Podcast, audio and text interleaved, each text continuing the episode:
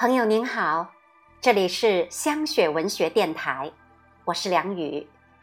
接下来我将要为您诵读的作品是《蜜蜂》，作者文国军。感谢您的聆听。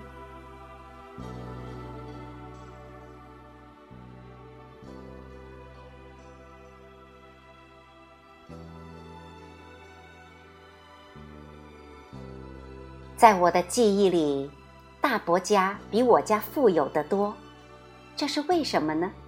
原因很简单，因为大伯家房前屋后都种满不同的果树，门口种的是苹果树，还有高大的柿子树；屋后种的是板栗树和橘子树，这些总是让我垂涎三尺。屋后的橘子树一年四季都是绿油油的。只可惜，这些橘子树一遇到太冷的冬天就会被冻死，所以一到冬天，这就是我最担心害怕的事情了。有果树，还有蜂蜜，之所以富有，都是用勤劳换来的。在这些馋了我整个童年的记忆中，大伯家养的蜂酿的蜜才是最甜的。那种入心入肺的甘甜呐，一辈子也忘不了。大伯告诉我，那一滴滴蜜，都是蜜蜂用勤劳换来的，甚至是用命换来的。蜜蜂要酿一滴蜜，要飞很远很远的地方，要探过很多很多花，它们似乎有花不完的力气。总是从大伯家门口飞到对岸的另一个村庄去采蜜，只要有花的地方，就有他们的身影。他们忙碌地搜集花的精华，一丝一丝酝酿。有时候采蜜要飞遍一整座山头，蜜蜂飞得那么远，说不定会迷路，说不定被它的天敌吃了，说不定飞得疲倦累死了。我就经常在草丛中看到他们的空洞、干枯的尸体。大伯在忙着采蜜的时候，我却很闲，只要乖乖的等着，大伯就会分一些蜂蜜给我。就算是那种残渣，甜蜜的味道也毫不逊色。我总是贪婪的把那种蜜渣一点儿都不剩的扔进嘴里。残渣一点儿都不影响蜂蜜的甘甜，此刻嘴边仿佛还残留着那种沁人心脾的味道。别看蜜蜂是一个毛茸茸的小家伙，它可不是绝对温顺的。外敌来犯，他们会群起而攻之，毫不留情。问题是，每一只蜜蜂的腹中只有一根螯刺。那是他们生命的根本，一旦动用那根螯刺攻击了敌人，他们的生命很快也就完结了。我见过大伯家的蜂箱下面一群群蜜蜂的尸体，他们就是用生命来捍卫自己，对抗入侵者。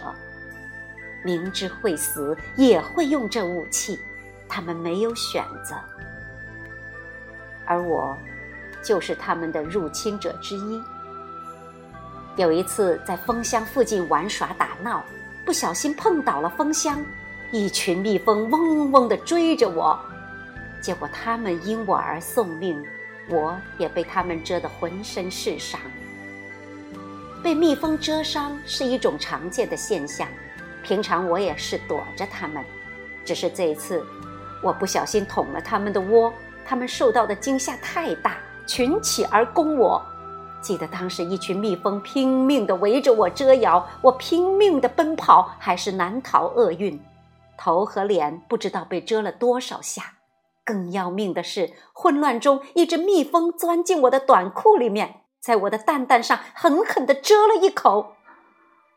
之前被蛰过的地方一两天都会自然的消肿，可这一次严重的多。母亲赶回来的时候，我已经肿得眼睛都睁不开，身上也出现严重的过敏现象。更可怕的是，我的蛋蛋肿得像个气球一样大。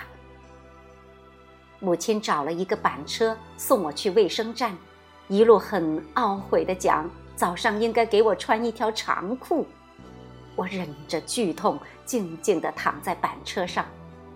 至今我还记得母亲与医生的对话，只是多年以后，我才能明白母亲担心的是什么。不记得过了多少天，被蛰伤好了以后，顶着长辈的责骂，我还是常常跑蜂箱旁边去玩耍。只是我学会了更好的和它们相处。蜜蜂是社会性的群居动物，在某种德行上和人是很接近的。它虽然蛰伤了我，但我并不害怕它们，因为我知道是我先侵犯它们的。反正我觉得蜜蜂是可爱的。它们为了寻找花中干叶，万苦不辞，一生只为甜蜜奋斗。你不去伤害它们，它们一定不会无缘无故的伤害你。大伯已经离开我们很多年了，那些蜂箱也早已不知去向，但我确信，在那片土地上生出来的某一束野花。一定是那些蜂箱里的蜜蜂采集留下来的种子，或者某一只蜜蜂的祖辈幻化而成的。这些都不重要，重要的是，这段记忆伴随着我甜蜜的成长。生命的过程原是平淡无奇的。大伯曾在冬天给蜜蜂一点糖水，可到了春天，蜜蜂还给大伯的是整箱整箱蜂蜜。蜜蜂一生都在忙碌采蜜，它敢用生命捍卫自己，对抗入侵者，这让我更懂得甜蜜是用勤劳、用命换来的。我们也一样，要懂得回报。要懂得，勤劳是成功的开始，而面对敌人，我们人类是有很多很多根鳌刺的，只是我们要懂得如何用它，舍得用它。